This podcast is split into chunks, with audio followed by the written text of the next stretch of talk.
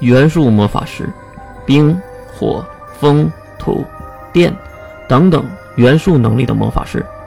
低等的叫巫师，高等的叫法咒师，而元素师是正统的法师。再看旗帜的断裂处是火烧过的痕迹，是火系元素。印象三分，刘六月负一分。看上去我们的可爱的大英雄被压制了呢。呵呵，月甩出不屑的笑声，因为越知道自己已经赢了。那个印象同学，如果我赢了，可以嫁给我吗？越是发自肺腑地喊了起来。虽然一半是在开玩笑，不过这一句让全场沸腾了起来。要说沸腾到什么地步？在场几万人直接站起来，站离座位高亢地喊了起来。一阵阵嘈杂，头顶的大屏幕再次显示出九十八号，就在印象脚底下的一个号码，他应该不费吹灰之力就能折断它。可是，哎，是狸猫发出了惊愕的声音，因为那旗帜并没有任何的反应。魔法。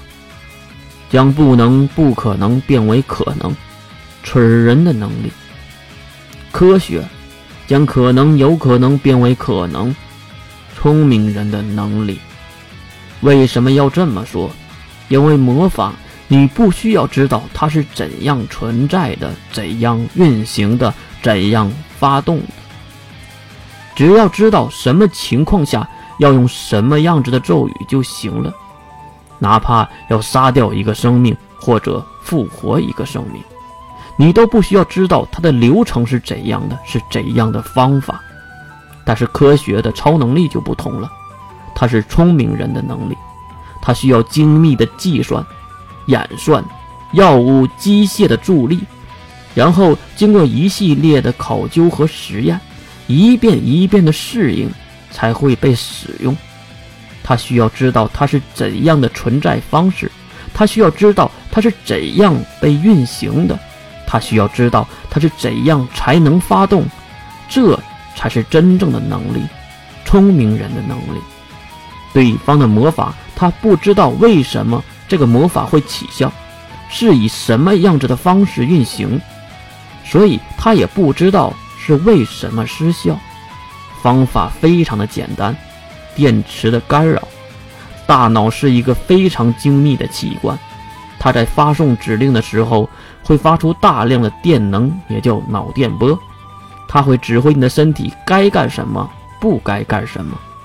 而这个时候，越发出大量同等频的高强脑电波来伪造它释放出来的脑电波，这些已经远离他身体的脑电波，也就是所谓的魔法，被干扰到失效。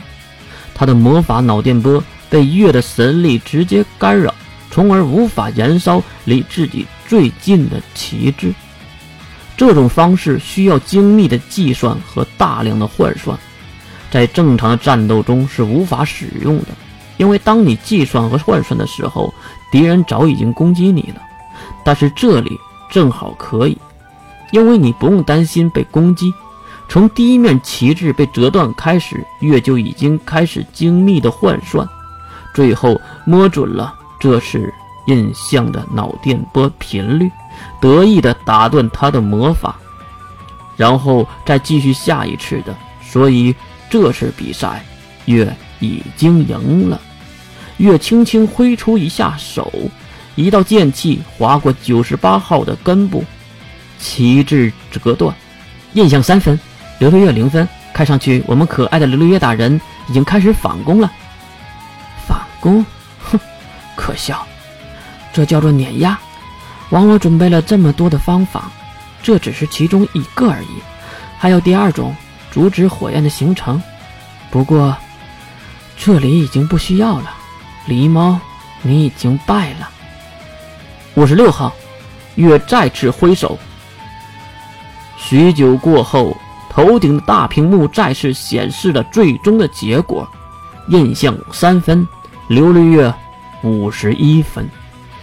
是的，从那以后他再也没有得过分。这就是碾压，这就是实力的差距。在场的所有人都站起并狂吼着，发出对越崇拜之情越骄傲的仰起头。哼，这才是我想要的校园生活。第七场，点阵爆破，由第十三校区中央学院的英雄乐胜出。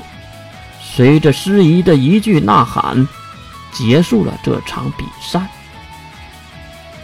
超能力将可能、有可能变为可能，聪明人的能力。